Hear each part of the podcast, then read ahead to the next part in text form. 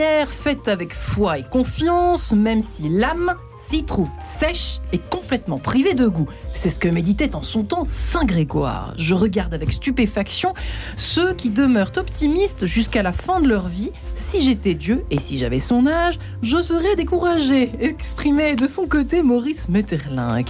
À l'heure où le moral des Français atteint son niveau le plus bas, dit-on, quand tout est là pour nous décourager. Mais bon Dieu, que fait le Seigneur dans ces situations épouvantablement tragiques? Comment prier en fait sans se décourager? Marie-Ange de Sens, c'est la question que nous allons poser à nos invités aujourd'hui.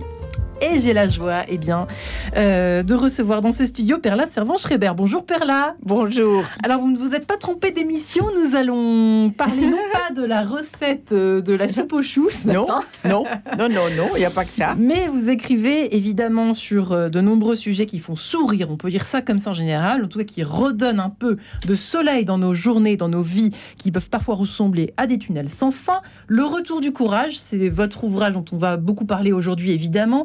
Euh, qui, que- comment peut-on dire que c'est un peu les, ce sont C'est l'ouvrage, c'est l'ouvrage de Jean-Louis, c'est pas. Jean-Louis, ce Mm. n'est pas votre, mais c'est vous qui Voilà. avez décidé en tout cas, alors non De le seulement de le préfacer, de le rééditer, voilà pour nos auditeurs qui seraient pas au courant. Voilà. On peut également évoquer 78 ans vieillir et vivre euh, aux éditions de La Martinière que vous avez dernièrement publié aussi, cher Perla. Euh, et puis nous sommes en compagnie également du père Angèle Gameau. Bonjour père. Vous, vous ne connaissez pas encore Perla et son rayonnement. Et moi, j'avais pas le plaisir aussi. de vous connaître encore. Vous qui êtes prêtre du diocèse de Créteil, cher- Pérange, et qui est venu, qui êtes venu euh, accompagné de la Sainte Bible, n'est-ce pas?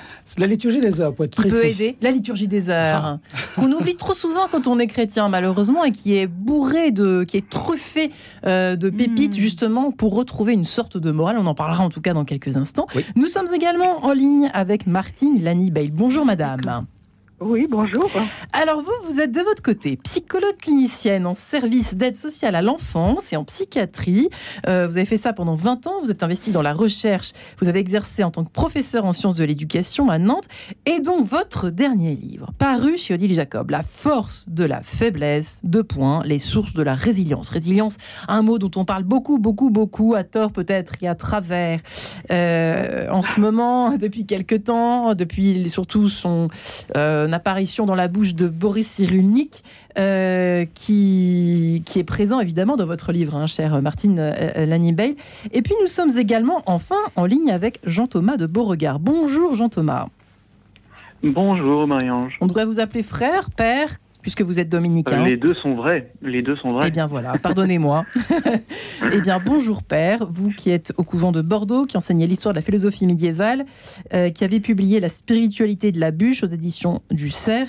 Euh, alors effectivement, on, est dans notre sujet, mais voyez à quel point, pourquoi euh, nous sommes en compagnie aujourd'hui, finalement à la fois euh, de d'une psychologue et puis de personnalités plus côté spirituel en tout cas, on, peut, on peut imaginer, souvent on, on- aime bien segmenter les choses un peu trop, peut-être en France en tout cas. La prière, c'est un truc complètement spirituel. Le découragement, bah, on ne sait pas trop où le mettre. On peut être à la fois découragé euh, par la vie sans être euh, chrétien, sans avoir une foi, sans avoir une spiritualité. Donc c'est vrai que c'est quand même curieux d'associer les deux. hein. Comment prier sans se décourager euh, Martine Lanibey, le découragement est humain, trop humain, on est bien d'accord, ça fait partie. on ne peut pas passer à côté du découragement quand même, même si la résilience existe. Oui, oui, bien sûr. Euh, quand on voit tout ce qui se passe, il y a des moments où on peut être amené à, à baisser les bras. Et c'est sûr que euh, la résilience est là pour nous montrer que, euh, pour reprendre un terme qu'utilise souvent Boris Cyrulnik, euh, rien n'est jamais euh, complètement foutu. Ouais, Euh, donc la résilience, c'est ce qui peut arriver à tout le monde, même aux plus abîmés. Pour autant, ça reste quelque chose qui est euh, extrêmement rare, qui n'est pas prédictible et qu'on ne peut pas provoquer, c'est-à-dire qu'on ne constate qu'après coup. Euh, par là, ça, euh, euh, ça met en question toutes les euh, croyances qu'elle a pu susciter, tous les espoirs parfois insensés que euh, le fait de prendre conscience de cette possibilité a pu euh, susciter dans les esprits. Donc voilà, ne pas se décourager tout en restant lucide. Ouais, c'est là où effectivement vous commencez votre livre en parlant de, ces enfants, dont parle également Boris Cyrulnik. Hein. Ces enfants ont quelque chose à nous apprendre. Comment ont-ils fait Certains qui ont été traumatisés physiquement, euh, moralement, euh, dans leur chair, etc. Il y en a qui s'en sortent, il y en a qui s'en sortent pas. C'est vrai que moi, c'est une question qui me turlupine. Les auditeurs commencent à le savoir maintenant. Une espèce de fourche se présente à nous. Je m'en sors, je m'en sors pas. Père là, c'est quand même vous qui avez passé, qui avez traversé euh, l'épreuve extrêmement douloureuse de la, de la disparition de votre, de votre mari. Euh, c'est quelque chose que nous traversons tous, plus ou moins dans nos vies, ce genre de choses. Mais c'est facile de se décourager dans ces situations. Bien entendu, c'est même... Euh, euh, comment dirais-je, les, les bras qui vous sont tendus à ce moment-là sont ceux du découragement d'abord. Mais il faut faire confiance d'abord à la chimie, à la généalogie et au tempérament. Il y a une part de tempérament que nous avons à la naissance, qui nous est transmis par nos gènes, nos parents, euh, et qui fait que on a un tempérament à nous battre hmm. ou à baisser les bras. C'est comme ça. Mais ça n'est que la moitié du chemin qui est ainsi tracé. C'est déjà pas mal. Ensuite, il faut la cultiver. Il faut, euh, enfin, il faut, il faut rien. On essaye. on essaye de la cultiver. On essaye d'agrandir ce territoire, tout simplement parce qu'on constate jour après jour que plus on est capable d'accepter ce qui n'est pas, ne dépend pas de nous, mm. plus on a de capacité, de courage et d'énergie pour essayer d'avancer. Je connais quelqu'un qui se reconnaîtra, qui me dit souvent il n'y a pas d'action à mener. Quand il n'y a pas d'action à mener, ne, bah, lâche l'affaire et fais ce que tu dois faire. C'est pas, mais c'est quand même pas évident, Pérange. Et là, la prière peut venir. Je viens vers vous, Pérange et frère Jean-Thomas de Bourgard. Pérange. Eh bien, je pense que quand on parle de la prière, il ne s'agit pas seulement d'une réalité individuelle, même si effectivement il y a mm. une part d'individuel dans la prière. Dans l'Église, nous croyons que la prière, c'est à la fois une action individuelle et une action ecclésiale. Quand un chrétien prie, c'est tout le corps du Christ qui prie. Mm. Et quand on se met à l'école de... C'est sûr ça? Ah, c'est même certain. Puisque c'est la réalité même du baptême. Par exemple, quand vous récitez le Notre Père, seul chez vous, vous ne dites pas mon Père qui est aux cieux. Vous dites notre Père qui est aux cieux. Hmm. On peut dire que dans la prière chrétienne, il y a déjà hmm. cette réalité eschatologique, c'est-à-dire... Jamais seul. Jamais. Voilà. Jamais, jamais. La réalité même du baptême fait qu'on n'est plus jamais seul. Même hmm. quand on se lave les dents, on est en communion avec l'ensemble du corps du Christ hier, aujourd'hui et demain. Ça fait donc que ce que la nature ne nous a pas donné dans les gènes, mm. pour reprendre votre expression, si vous êtes d'accord, est porté par l'ensemble du corps de l'Église. Mm. Or, quand on parle du corps de l'Église, quand on parle du corps du Christ, on parle du Christ qui en est la tête, bien sûr, et chacun de nous qui en sommes les membres, depuis Saint Pierre jusqu'au dernier chrétien de toute mm. l'humanité. Ça fait donc que quand nous prions, on entre dans cette réalité-là. Mm. Mm. Et j'irais même jusqu'à dire que le découragement fait partie de la prière. Eh ben oui. Comment ça, mon ça, Pérange bah, On va un coin à 9h13. Bah, on va prendre deux exemples. Le premier, c'est celui de Jésus-Christ lui-même. C'est facile. Sur la croix, il crie Mon Dieu, mon Dieu, pourquoi m'as-tu abandonné, abandonné Ce psaume 21 que nous connaissons tous ou pas est un cri de découragement. Quand vous lisez le psaume que Jésus cri sur la croix, parce que psaume, c'est un mot hébreu qui veut dire cri, le cri de Dieu vers, euh, le cri de l'homme vers Dieu, le cri de, de Dieu vers l'homme. Il dit, mais pourquoi m'as-tu abandonné? Pourquoi es-tu loin des mots que je rugis? On me perce les mains et les pieds. En gros, je souffre et c'est un peu de ta faute quand même. Grosso modo, on peut le dire comme ça. Mais en même temps, bah, c'est ce que le psaume dit. Mais ce psaume 21 introduit le psaume 22. Le Seigneur est mon berger, je ne manque de rien. Hmm. Et c'est ce que Jésus fait avant de mourir. Entre tes mains, je remets mon esprit. Hmm. Donc, Jésus assume qu'à un moment de sa vie, c'est dur. Hmm. Il assume qu'à un moment de sa vie, il a mal. Il assume qu'à un moment de sa vie, il se sent seul. Si seul qu'on pourrait croire que son père l'a abandonné, puisque son père est silencieux. Mais dans la victoire de la résurrection, on voit qu'il a tenu bon, qu'il a fait confiance au point de donner sa vie et à en mourir. Donc je dirais que le découragement, même la mort, font partie de la prière. Et la force de la prière ecclésiale, c'est d'assumer ça.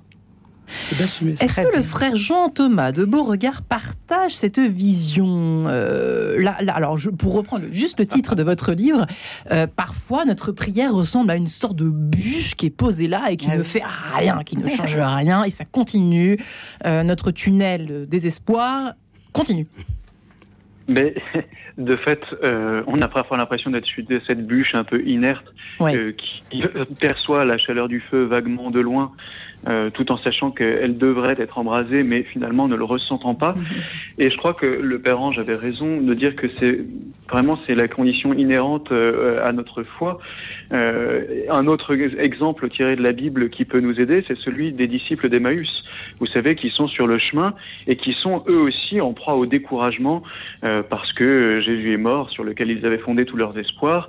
Euh, ils ne savent pas encore euh, qu'il est ressuscité. Et puis vous vous rappelez, ils ont Jésus qui est avec eux sur le chemin, ils ne le reconnaissent pas. Ils lui expliquent tout leur malheur, etc.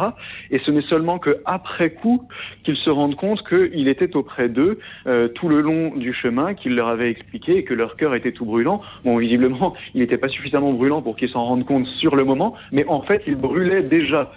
Euh, sous ce rapport, on est effectivement ces bûches qui peut-être euh, ne ressentent pas qu'elles brûlent, mais brûlent déjà. Et c'est peut-être euh, une des raisons du découragement dans la prière, c'est qu'au fond, on place dans la prière des attentes qui ne correspondent pas à la réalité de ce que le Seigneur veut nous donner. dans la prière, ce n'est pas d'abord euh, un sentiment de bien-être ou telle émotion réconfortante, même si ça peut arriver, euh, par la grâce de Dieu ça arrive, mais ça n'est pas d'abord ça, c'est la de Dieu à, nos côtés qui vient habiter ce temps que je donne pour Dieu. Et de ce point de vue-là, si je fonde toute mon espérance sur le fait que je vais être réconforté, consolé et ressentir des grandes émotions religieuses dans ma prière, je ne manquerai pas d'être déçu et de me décourager parce que ça n'arrive pas tous les jours. Mais est-ce que... Perla. Euh, Perla, une question. Oui. père ou frère, hein, je crois c'est l'un ou l'autre. Oui, oui, les deux. les deux se disent. Euh, est-ce qu'il n'y aurait pas dans la prière, euh, moi je, n'ai hélas pas la chance de prier, mais je médite. Mhm. Et euh, est-ce qu'il n'y aurait pas justement le fait de s'y adonner sans rien attendre? Hmm. C'est très Nietzsche ce que vous racontez. Pour le faire. Ouais. Alors, je dirais oui et non. Euh, ce qui est vrai, c'est qu'il euh, euh, il ne s'agit pas effectivement d'attendre un effet visible, mmh. tangible, mmh. immédiatement sensible, ça mmh. c'est sûr. En même temps, et c'est ça qui fait peut-être la différence entre la méditation et la prière, c'est que dans la prière, on est dans une relation avec un Dieu qui est notre Père. Et ça, ça fait toute la différence de telle sorte qu'on en attend quelque chose, comme de notre Père terrestre, qui, qui, qui voilà, qui nous comble euh, de telle aide, de tel bienfait. Même si on ne sait pas ce qu'il va nous euh, donner. Il faut attendre hmm. et pas attendre.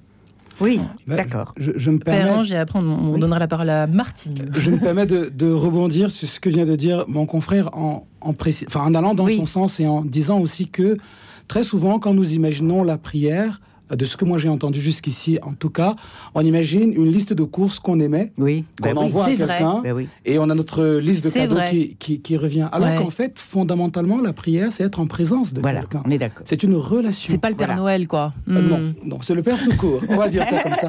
Donc la prière, c'est d'abord une relation. Et c'est dans la réalité de cette relation que ce qui est accueilli ou donné prend sens. Ce que je veux dire par là, c'est que on n'est pas seul non seulement on n'est pas seul, mais puisqu'on est dans une relation, mm. pour toutes les personnes qui ont déjà été amoureuses au moins une fois dans leur vie, elles vont comprendre l'exemple que je veux mm. prendre. La présence de la personne aimée en elle-même suffit. Et à partir du moment où la présence, où la personne aimée est là, qu'on aille au cinéma, qu'on regarde un film à la maison, tout prend sens. Tout prend sens. Et je dirais que si on n'est pas tout à fait dans cette logique de la relation, mais plutôt de la logique de j'ai besoin de réconfort, donc je vais prier, donc de la liste de courses, on prend un risque un risque que le découragement viendra écraser assez rapidement, je pense. C'est ce qui se passe aujourd'hui avec les, comment les, sites de rencontres. Ah, tiens, père là, je vous trouve très très informé. Il n'y a que deux courages importants. J'aimerais bien reprendre pour faire rebondir Martine Lanny sur une phrase que de, votre époux, hein, euh, père là. Il n'y a que deux courages importants, deux points. Celui de mourir et celui de se lever le matin. Qu'en pensez-vous, Martine Lanny Bale euh... Question à dessous. non, mais allez-y, allez-y. Non, je plaisante un peu, mais c'est vrai que allez-y. Si vous. J'étais déjà partie dans plein de directions avec tout ce qui a déjà été euh, dit. En, essayant de trouver des, des, rebonds possibles par rapport à ce a été dit. Et vous arrivez avec une, euh, une question. Pardonnez-moi. une question de fond, là, effectivement.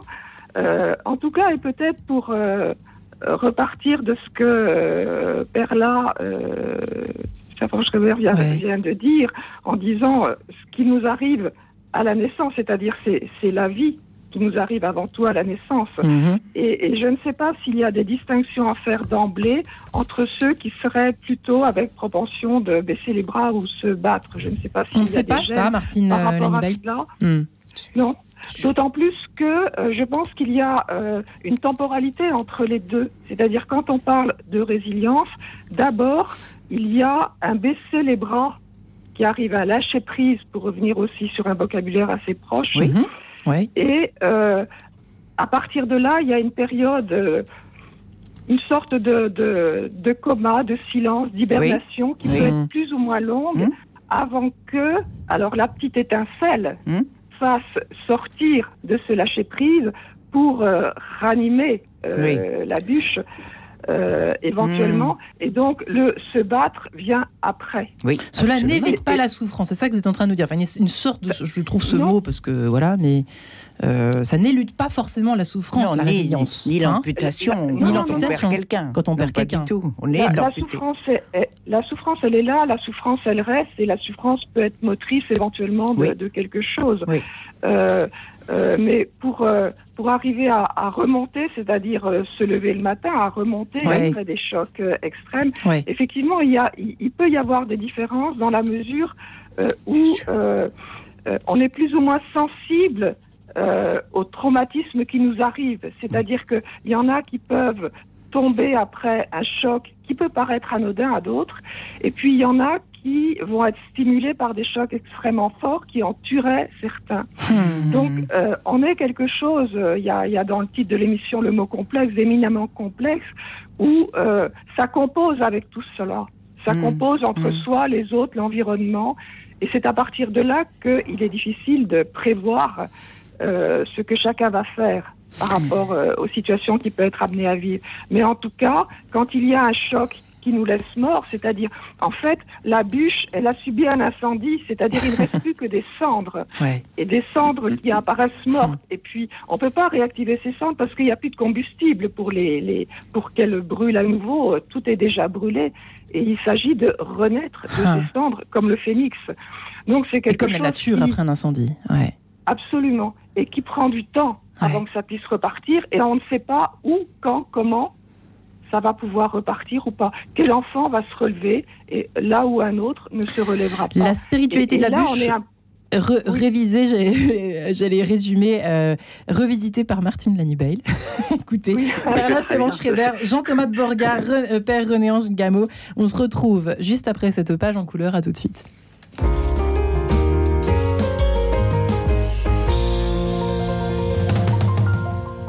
Musique, musique. Bonjour, c'est Charles-Éric Auguel. Ce mardi à 14h30, l'émission sera consacrée à la musique latino-américaine classique. Musique, musique, c'est chaque mardi à 14h30 et le samedi à 13h. Représentation théâtrale. Charles de Foucault, frère universel, de Francesco Agnello. Tous les mercredis à 12h30, Église Saint-Augustin, Paris et tous les vendredis à 20h, Église Saint-Sulpice, Paris, avec Gérard Rousier et Francesco Agnello. Entrée avec libre participation, Charles de Foucault, frère universel. Radio Notre-Dame, les auditeurs ont la parole. Il y a euh, un certain nombre d'informations à caractère religieux, on va dire, ou spirituel. C'est-à-dire que parler du religieux au sens très large ou d'un événement important qui a lieu dans notre église, il n'y a pas beaucoup de radios, il y en a peut-être même qu'une, c'est Radio Notre-Dame. Il y a une ouverture au monde, d'une part, et on aborde des informations religieuses comme euh, cela devrait être fait par tout le monde. Pour soutenir Radio Notre-Dame, envoyez vos dons au 6 boulevard Edgar Quinet, Paris 14e ou rendez-vous sur www.radionotre-dame.com. Merci. En quête de sens, Marie-Ange de Montesquieu. Comment prier sans se décourager? Nous en parlons avec nos quatre invités ce matin. Et eh oui, puisque quatre visions différentes de la prière et du découragement. Le père Ange Gameau, prêtre du diocèse de Créteil. Jean, le père Jean-Thomas de Borgard, qui est dominicain. La spiritualité de la bûche avec laquelle il est venu ce matin aux éditions du Cerf. Père Sévan Schreiber, qui elle est venue, euh, eh bien presque, j'ai envie de dire, avec Jean-Louis, avec votre mari ce matin. le retour du courage, aimer exister, être seul, s'engager, simplifier, ralentir changer, vieillir et mourir aux éditions Albin Michel. Et puis Martine euh, Lanny qui est avec nous ce matin également, psychologue clinicienne, qui a écrit de son côté aux éditions Odile Jacob La force de la faiblesse. On est bien dans notre émission ce matin. Deux points, les sources de la résilience. Euh, j'espère que je n'ai oublié personne, non? De quatre invités, c'est bien ça ce matin. Perla Servan-Schreiber, que vous a inspiré ce qu'a évoqué juste avant que nous nous séparions quelques instants euh, Au fond, Martine Lanny j'avais l'impression que ça vous parlait, cette histoire de vision du courage et du. Oui, beaucoup, parce que le propre d'un moment de désarroi, oui. quelle que soit la raison, euh, c'est que on a profondément la conviction qu'on ne s'en sortira jamais. Ça, c'est ça qui vous qui est installé, qui vous habite, voilà. Et euh, quand quoi qu'il arrive. Quoi qu'il arrive, hmm. me semble-t-il. Il faut passer par là. C'était, c'était en tout cas mon, ma modeste expérience. Euh, et puis on se rend compte que ça, c'est le constat de l'amputation. Hmm. Et puis on constate qu'après tout, amputé, on peut apprendre à, marcher à nouveau sur une patte. Il y en a d'autres qui l'ont fait avant nous. Hmm. Et euh, ça s'apprend. Et ça s'apprend, euh, j'avoue, quand même, aidé par l'entourage. Je trouve que même si on se sent seul dans ce désarroi, dans cette amputation, dans ce manque, on découvre aussi, en tout cas, j'ai découvert quelque chose qui m'a fait douter pendant des mois de ma santé mentale, c'est-à-dire qu'une absence, c'est une omniprésence. Le mort ne s'en va pas. Et si ça n'était cet ange nommé Delphine Orvillers qui a eu hmm. cette idée géniale de sortir son livre Vivre avec nos morts quelques semaines après le, décès de Jean-Louis pour moi, et qui m'a rassurée en me disant mais nous vivons avec nos fantômes. Nous vivons avec nos fantômes. Donc l'expérience la plus complexe à faire, c'est celle d'une absence-présence. Et vous avez l'air de dire que c'est autant réconfortant que douloureux, que... que, que, que oui, parce qu'il y, a des, il y a des moments où cette présence d'un mort encombre. Parce que vous auriez euh, presque souhaité pouvoir tenter de revivre vraiment seul, de hmm. redémarrer vraiment seul. Mais non, il est important d'accepter ça et avec cette réalité-là, de poursuivre sa route. Il y a quand même une affaire d'accepter la réalité qui est parfois très très très très dure. J'ai l'impression qu'il y a quand même un élément à prendre en compte et que certainement on, euh, on peut, euh, mm. comment peut-on dire, euh, alléger par les écrits saints, les écritures saintes par exemple, ou l'entourage, et ou l'entourage, je dirais. Hein. Je pense qu'on a quand même besoin des deux, il me semble. oui, et une forme de spiritualité, fut-elle laïque Hein, par la, pratique de, rendez-vous avec soi-même, de, de, lecture, de réflexion. Il faut jamais oublier les livres dans ces cas-là. Hein. C'est une aide exceptionnelle. Et Père là, Dieu là-dedans, ça vous a pas à ce moment-là Bien sûr. un peu effleuré? Bien, non, mais moi, ça me, je suis un, moi, j'ai la foi. Vous avez la foi? Absolument, j'ai la foi. J'ai été élevée dans une famille juive euh, magnifiquement, euh, comment, euh, joyeuse, croyante, pratiquante. Moi, ma vie a été rythmée par les Shabbats, par les fêtes. hélas, comme les filles, on ne leur apprenait pas du tout ni à lire l'hébreu ni la loi contrairement à mes frères qui sont très savants, mhm. eh bien, moi, je n'en ai gardé que les aspects alimentaires de rituels alimentaires, vous voyez, parce qu'il y avait des choses qu'on mangeait à tel moment et à tel moment. Il y avait aussi des choses très pénibles parce qu'on nous disait qu'il fallait pas allumer la lumière le Shabbat et je trouvais que quand même, franchement, appuyer sur un interrupteur, c'était quand même bizarre. Mais bon, c'était ainsi. Donc j'ai été élevée là-dedans et ma chance est qu'il m'est resté quelque chose que moi j'appelle la foi qui n'a pas de, forme particulière. Je ne sais pas comment la décrire, mais c'est une force exceptionnelle que j'ai en moi. Hmm. J'allais euh, finalement profiter de ce, de ce, brin de témoignage, euh, merci Père La Savant-Schreiber, pour m'adresser à vous, Martine, juste, Lanny Bale, sur ce point, est-ce qu'on sait, est-ce qu'on sait cliniquement, scientifiquement, si les personnes qui ont une forme de spiritualité, que ce soit des enfants que vous euh, présentez dans votre, que vous, euh, dont vous parlez dans votre, au début de votre livre, ou que ce soit des adultes, euh, est-ce que, est que ça aide davantage à ne pas tomber dans le découragement et dans une forme de, dépression qui ne, qui ne, qui ne s'achève jamais au fond? C'est difficile de déterminer ce qui a pu euh, déclencher, euh, j'allais dire, pour reprendre le terme, quelle forme de foi et hmm. foi en quoi? Peut-être foi en la vie, une forme de pulsion de vie, en tout cas, qui, qui amène à, à aller au-delà d'une mort apparente pour euh, rejaillir à la vie, euh, alors que ça hmm. paraissait totalement improbable. C'est vrai. Quelle forme de choix? C'est vrai que euh, même moi, pour, pour rester sous forme d'un témoignage, euh, j'ai pas fait de choix particulier d'aller vers telle ou telle euh, euh, religion, Dieu ou autre. C'est tous, c'est une foi globale en la vie, en la nature, qui nous anime et qui nous animera jusqu'au bout. et qui effectivement nourrit après notre vie, notre présence chez les autres par rapport à ce que ce dont vient de témoigner Perla.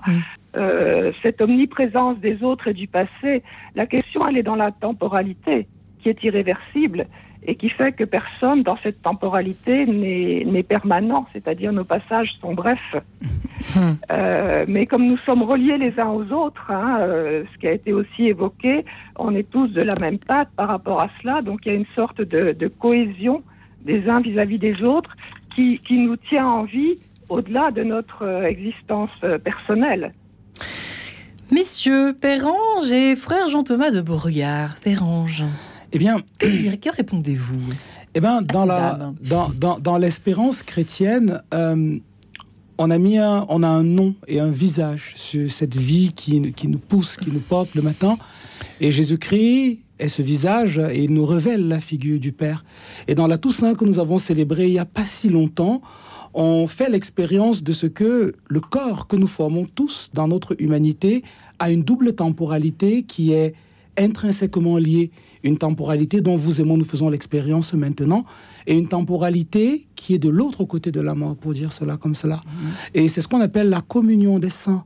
Et les saints dont nous parlons, pour reprendre le vocabulaire paulinien dans le Nouveau Testament, c'est toutes les personnes qui sont sauvées et rachetées par le sang du Christ, c'est-à-dire toute l'humanité qui veut bien accueillir ce que le Seigneur veut lui donner. Pour dire que ces cendres qui se retrouvent à la fin de la journée, pour reprendre la spiritualité de, de, la, bûche. Dans la liturgie des heures, cela prend pleinement son sens, parce que la toute prière, première prière du matin, les laudes, louanges, c'est un peu ce cri de la vie que nous recevons quand nous nous levons, un peu comme à la naissance, cette vie qui nous porte. Et les complis, la toute dernière prière avant le coucher, eh ben, c'est le cri de désespoir en face de la mort, puisque les dernières paroles de la, des complis, c'est En tes mains, Seigneur, je remets mon ah, esprit. c'est cela, c'est-à-dire que... C'est magnifique, les complis. Hein. Évidemment, puisque la liturgie des heures, c'est cette respiration de ce corps dans sa double temporalité, temporalité unique, à deux mmh. faces, dira-t-on. Mmh. Et je récapitulerai peut-être en disant que c'est ça qui fait comment est-ce que je veux dire? C'est cela qui permet de donner au désespoir une place dans la prière hmm. et d'en faire même notre prière. Je dirais que être désespéré, c'est une manière de prier. Quand vous lisez les psaumes, bah, il y en a quelques-uns, hmm. quand vous les traversez, vous avez le sentiment que c'est horrible. Parce que... Il y a du lourd, ouais. Bah, évidemment qu'il y a du lourd, parce que c'est tout ce que nous sommes qui entre dans la prière. La prière, ce n'est pas un moment de notre vie. Et ce n'est pas mon confrère dominicain, je crois, qui dira le contraire, puisque le Seigneur Jésus nous invite à prier en tout temps. Quand il nous dit de prier en tout temps, c'est pas de réciter des formules en tout temps, mais d'être dans cette disposition qui nous rend attentifs à sa présence, présence qui va donner du sens à nos joies, à nos peines, mais qui vont donner un avenir à notre désespoir. Moi, j'ai une question euh, que je, pose à Jean Thomas, au frère Jean Thomas de Bourgard, après ce que vient d'évoquer, au fond, euh, Père Angèle Gameau. Est-ce que dans tout ça, ce qui nous décourage pas le plus, je pose la question à tout le monde mmh. ici présent, c'est pas la peur. La peur euh, de ne plus garder le contrôle, euh, de ne plus se baser et mmh. s'appuyer sur les personnes ou bien sur la réalité qui nous convenait jusqu'alors, Père Jean-Thomas de Bourgard. Il y a une affaire de peur avec un grand P qui est énorme. Il y a sans doute un petit peu de ça. Ce qui est certain, et c'est cette histoire de temporalité qui m'y fait penser, euh, c'est que euh, une des raisons profondes du découragement dans la prière pour les chrétiens d'aujourd'hui, euh, c'est que nous avons l'habitude précisément de maîtriser les choses. sur Google ou sur Amazon, je demande une information, je l'ai dans la seconde. Je demande un livre, je le lendemain devant le pas de ma porte. Mhm il y a une économie de la pulsion, si je puis dire, qui caractérise notre société contemporaine. Euh, pulsion immédiatement satisfaite, euh, société de l'immédiateté. Or, dans notre vie spirituelle, parce que nous sommes des, des corps avec leur lente, leur pesanteur, et même, euh, même du point de vue de notre âme, euh, tout ça prend beaucoup plus de temps, et c'est ça qui risque euh, de créer euh, de, de, de, créer ce découragement. Et ça d'autant plus qu'il y a euh, ce que j'aime appeler une loi de l'après-coup dans la vie spirituelle qui vaut pour les disciples d'Emmaüs que j'évoquais tout à l'heure ou même pour Jacques dans son combat contre l'ange qui dit après toute la nuit avoir été en fait en présence de Dieu dire Dieu était là et je ne le savais pas. Hmm. et donc on, se rend compte de la présence de Dieu que après coup c'est un peu pénible un peu frustrant. Et en plus il euh, n'y a pas cette immédiateté qui caractérise tout le reste de notre vie euh, contemporaine. Donc c'est probablement ça euh, qui, qui, crée le découragement parce qu'on oublie tout simplement que euh, la vie spirituelle, ça prend du temps, euh, que bronzer l'âme au bon soleil du bon Dieu, ça prend du temps. Un bronzage breton qui prend du temps. N'est-ce pas Ouais, vers là, c'est quand même... On, touche à des choses très délicates tout de même hein, ce matin. Ah, c'est délicat. Hein, c'est tellement délicat que c'est essentiel et central que personne n'y échappe jamais, même si on veut et on essaye d'y échapper.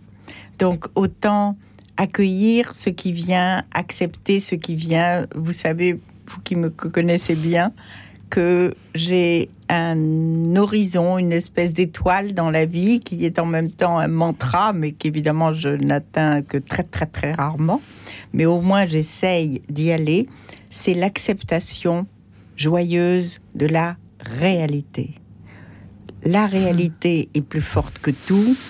Euh, Jean-Louis était un homme euh, totalement habité par le réel, presque trop, me disait-il souvent, parce que il aimerait pouvoir rêver de temps en temps, mais Jean-Louis était d'abord un réaliste et un lucide. Et il a écrit Je crois me donner de meilleures chances en reconnaissant d'emblée la présence dans ma vie de l'anxiété, de la fragilité, de la solitude, de l'ignorance et de l'inaptitude. Et le pari que je fais de trouver du bonheur, malgré ses compagnons peu sympathiques, n'est pas gagné d'avance. Bah, n'est pas gagné d'avance. Ça aussi, c'est réaliste. Hein. Bah, disons que c'est tout le propos des psaumes, entre autres. Parce que les psaumes, c'est tout à fait dans cette direction-là qu'il se, se déploie. Pourquoi? Parce que dans le champ des psaumes, quand vous prenez les 150, il y a tous les aspects de ce que nous traversons dans notre réalité. Disons que la prière, c'est ce qu'il y a de plus concret dans la vie d'un chrétien. On a souvent le réflexe, enfin, on a souvent la pensée un peu rapide, je crois, d'imaginer la prière comme une forme de spirituel, voilà, comme ça un tout petit peu dans les nuages. perché, quoi. C'est tout le contraire. La prière vous met les deux ah pieds dans le cambouis, et, pas qu'un peu, hein, parce que la prière, elle est conçue pour ça. Parce que, pour citer Sainte Thérèse de l'Enfant Jésus, je n'ai qu'aujourd'hui pour aimer. je n'ai qu'aujourd'hui pour aimer. Pour aimer, c'est vrai, parce que hier c'est passé, c'est à la miséricorde de Dieu. Et demain, puis demain, demain n'est pas encore là aucun de nous n'a l'absolu certitude d'être en vie en bonne santé demain.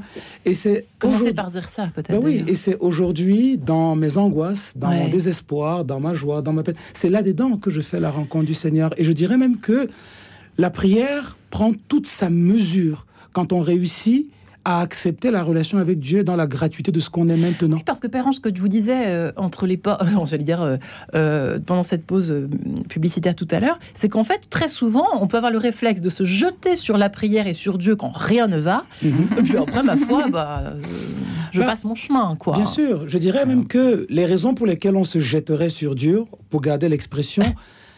importe peu, parce qu'on a tous une raison, bonne ou mauvaise, pour commencer. Ce qui va peut-être faire la différence, c'est... Ben oui, il faut bien commencer un jour. un jour oui, mais c'est pas au cœur du continuer qui pose problème. Voilà. Je dirais que c'est continuer qui prend, qui prend un sens différent. Prenons l'exemple de Jésus-Christ encore. Je pense que c'est assez euh, instructif. Pendant les trois ans de son ministère euh, public, il a nourri des attentes. Hmm. on a vu ce qui s'est passé avec Judas, on voit avec Pierre et avec les autres. Et il y a une déception terrible sur la croix. Une déception encore plus grande avec le tombeau vide. Alors pour nous, aujourd'hui, 2000 ans plus tard, le tombeau vide, c'est la preuve de la résurrection, mais que nenni. Parce que le tombeau vide n'est qu'un tombeau vide. Hein. Quand vous êtes devant... Bon, bah, il se passe rien. Bah, on en avait parlé lorsqu'on évoquait les miracles. Hmm. C'est-à-dire qu'il faut la foi pour l'accueillir, même si ça suscite la foi. Et donc, quand ils sont devant le tombeau vide, ils font l'expérience d'un désespoir. Le Seigneur est mort, c'est un fait. Mais en même temps, dans ce mort qui est toujours présent puisqu'il est vivant, eh bien, il fait entrer un autre mode de relation. Ils se rendent bien compte que s'ils doivent suivre le Christ, cela doit être gratuitement.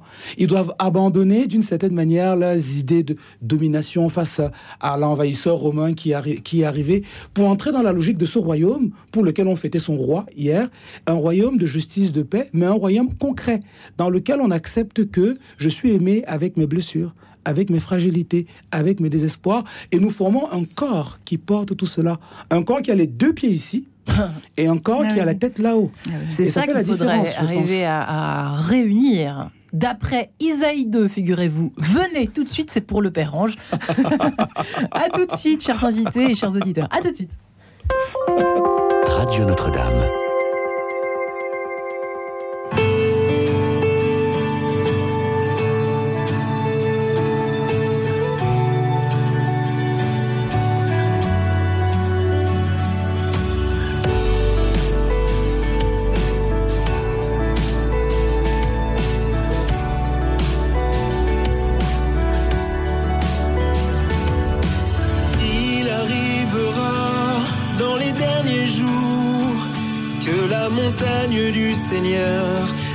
Sera plus haute que les monts.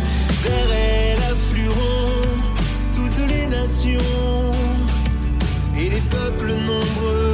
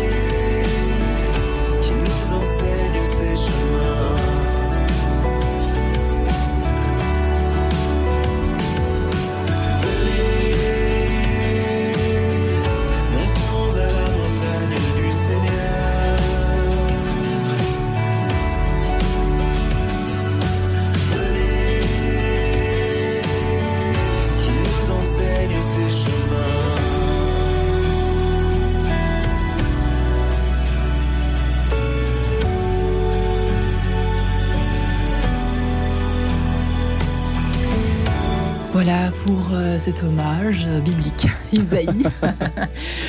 cette émission, dans cette émission sur la prière versus le découragement. Comment prier sans se décourager? Eh bien, 52 minutes, en compagnie de nos quatre invités. Martine Lanibel, psychologue clinicienne, qui a écrit La force de la faiblesse, deux points, les sources de la résilience chez Jacob. Dieu sait qu'on en a besoin. Le chêne et le roseau sont une bonne leçon aussi, que vous décryptez dans votre livre, chère Martine.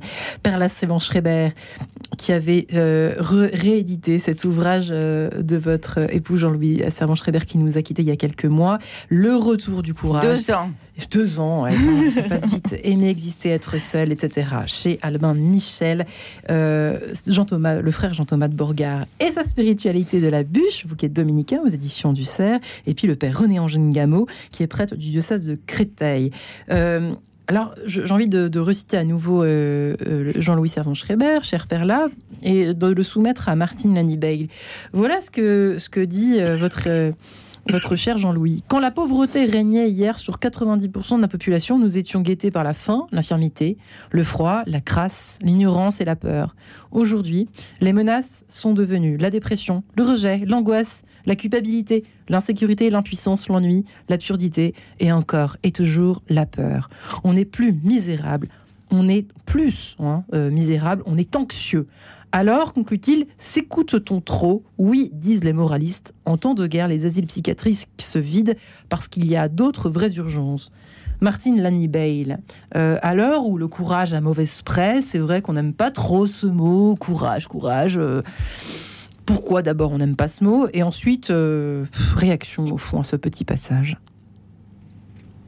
Alors, c'est vrai qu'il euh, y a des prises de conscience, peut-être, qui, euh, au-delà de ce qui peut se passer euh, ici ou ailleurs, rendent sans doute ou, le poids de tout cela plus, plus lourd hmm. et assombrissent, voire anéantissent des perspectives d'avenir.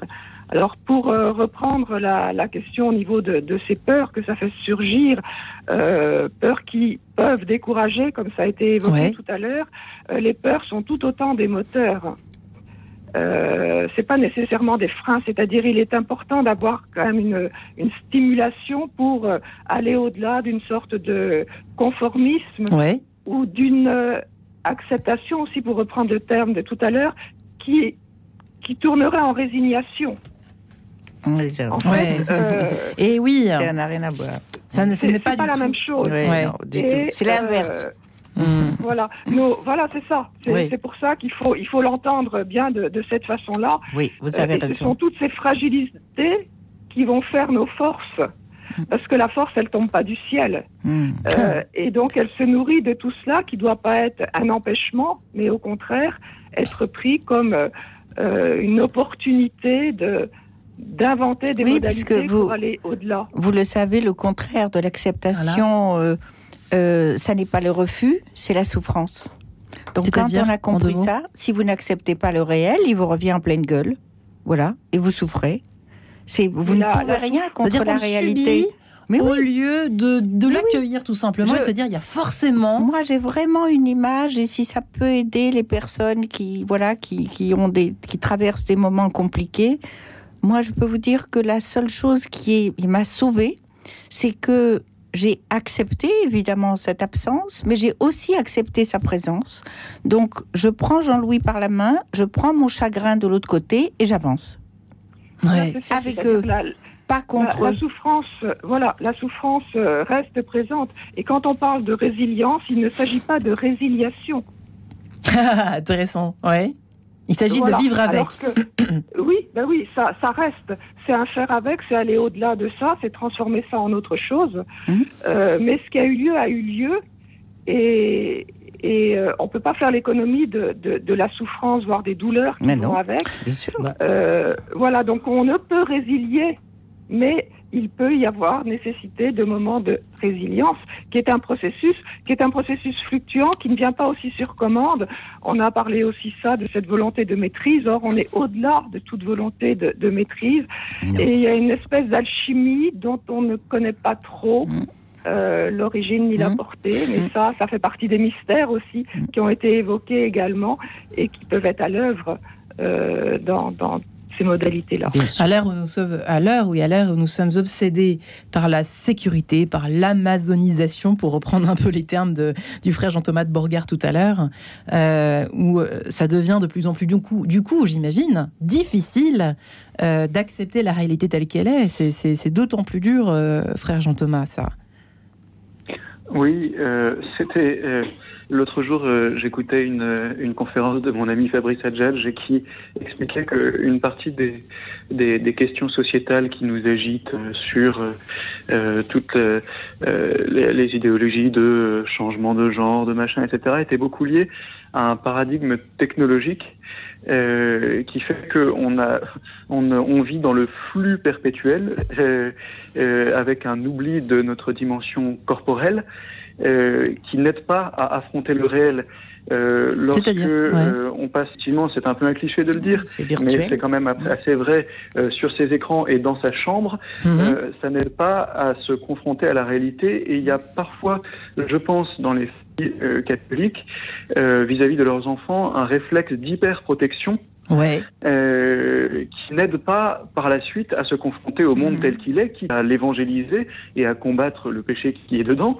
Euh, mais, mais, mais, mais cette hyper protection, en fait, elle, elle, c'est comme, comme le système immunitaire. Il a besoin d'être exposé pour euh, croître et se renforcer. Et je crois que dans la vie spirituelle, dans la vie morale et dans la vie humaine tout court, euh, il est bon effectivement de s'exposer, non pas de manière inconsidérée, de mmh. manière non prudente, mais d'être exposé parce que de toute façon, la vie, nous y sommes embarqués et donc nous sommes exposés à partir du moment où nous exhalons notre premier souffle à notre naissance. Ouais, c'est intéressant parce que à l'heure où c'est vrai le moral des Français, on va d'ailleurs consacrer très bientôt une émission à cette question, euh, d'expliquer pourquoi le moral des Français, dit-on, n'a jamais été aussi bas que maintenant. Bon, euh, à l'heure où quand même effectivement on a tout ce qu'on veut quand on veut avec un clic ou deux. Comment prier sans se décourager C'est la question que nous posons ce matin. Hum, euh, Père Antoine Gameau, justement, euh, par rapport à, cette question de la virtualité et de la réalité, il y, a, il y a forcément un lien à faire. Bah, il y a un lien avec le baisse, le, découragement. c'est certain parce que nous vivons, enfin, nous vivons dans la Matrix, hein, pour euh, citer un peu euh, le cinéma contemporain. C'est-à-dire qu'il y a une sorte de grande dichotomie entre le monde réel tel qu'il se trouve et les fantasmes que nous nourrissons dans notre esprit, dans nos sphères sociales, etc. Et dans la vie ecclésiale, il y a deux remèdes à ça. Le premier, ce sont les psaumes. Je pense qu'il n'est pas possible de chanter les psaumes sans être dans le réel. C'est pas possible. Parce que les psaumes vous mettent les deux pieds sur terre, hein. c'est fait pour ça. C'est la tentation de rejeter le réel comme une protection, comme l'a dit à l'instant le, frère, c'est-à-dire euh, de s'emmurer dans une protection un petit peu. C'est euh, virtuel, quoi. Oh, les, psaumes viennent éclater ça, éclater cela. Parce que quand on, quand on prend au sérieux ce que les psaumes nous invitent à chanter, on ne peut pas le faire en dehors du monde dans lequel on se trouve. C'est pas possible. Et un autre, euh, un autre élément présent dans la vie ecclésiale, c'est la célébration de l'Eucharistie elle-même. Le temps du confinement nous a bien rappelé à quel point l'Eucharistie était réelle, puisqu'on ne peut pas la célébrer, entre guillemets, chacun derrière son écran. Et que la célébration de l'Eucharistie convoque une communauté qui doit composer avec sa propre altérité. Ben c'est vrai, quoi. Quand vous allez euh, dans votre assemblée paroissiale, votre voisin que vous n'aimez pas beaucoup, il faut composer avec lui. Quand vous dites notre père, c'est son père à lui aussi. Et quand vous êtes sur le chemin pour y aller, les hommes et les femmes que vous avez croisés dans la rue, ben c'est leur père à eux aussi. Et quand vous allez communier, quand vous recevez le, le, corps du Christ, c'est eux aussi que vous recevez.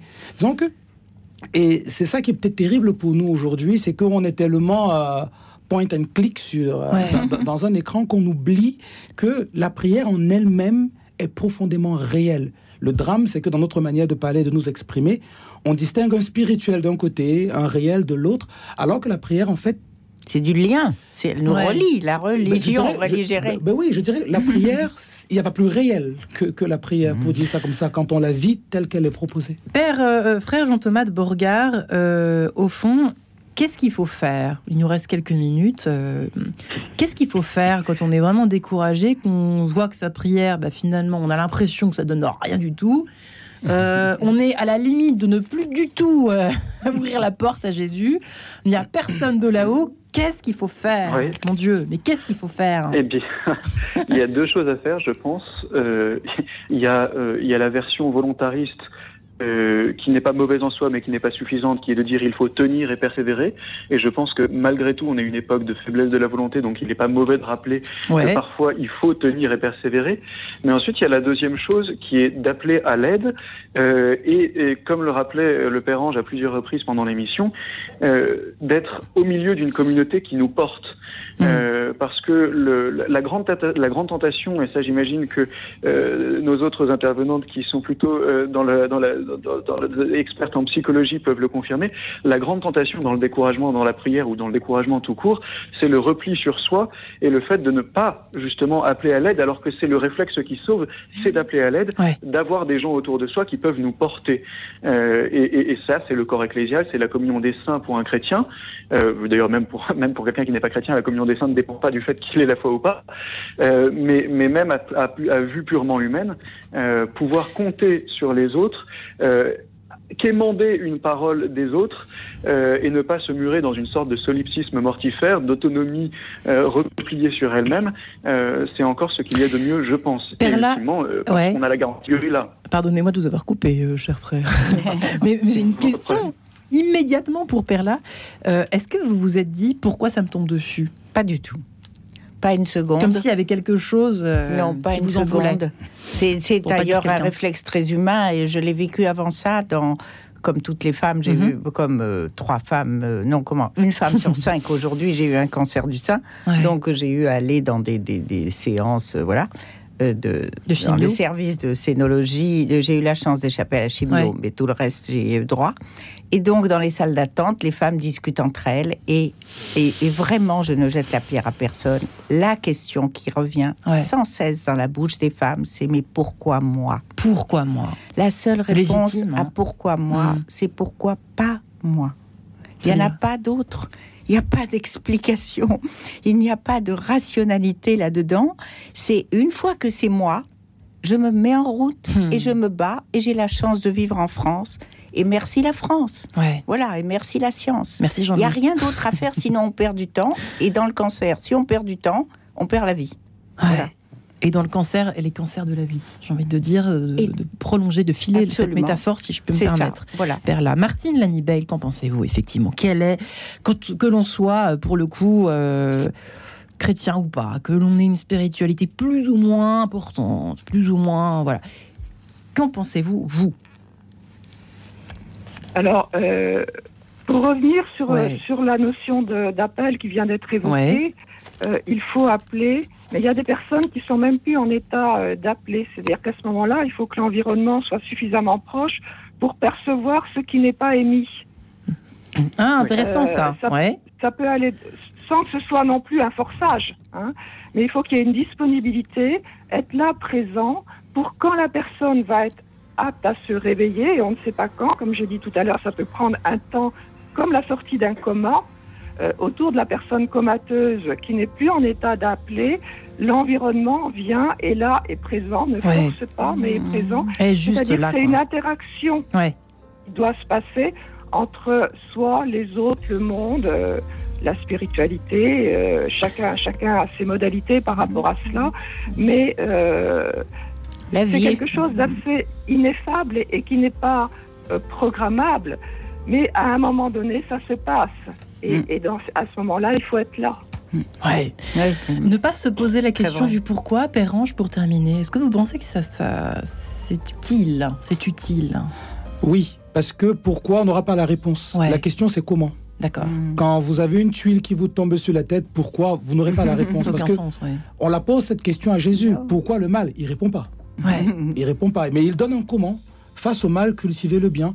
Et ce que je dirais simplement en quelques secondes, c'est que, eh bien, notre désespoir fait partie de notre prière, puisque ça fait partie du réel de ce que nous sommes. Il faut en faire notre prière, comme c'est le cas dans les psaumes, et euh, on avance. Eh bien, merci à vous quatre. Merci Père Ngamo, Jean-Thomas de Bourgard, Père Lars Savin, Schreiber et Martine Lanibel. Merci, Merci à vous. infiniment à vous quatre. Merci beaucoup. Retrouvez le podcast de cette émission sur le www.radionotre-dame.com. Merci à Guillaume Nogueret pour avoir réalisé cette émission avec grand talent, ainsi qu'à Emmanuel Scordal pour l'avoir préparée.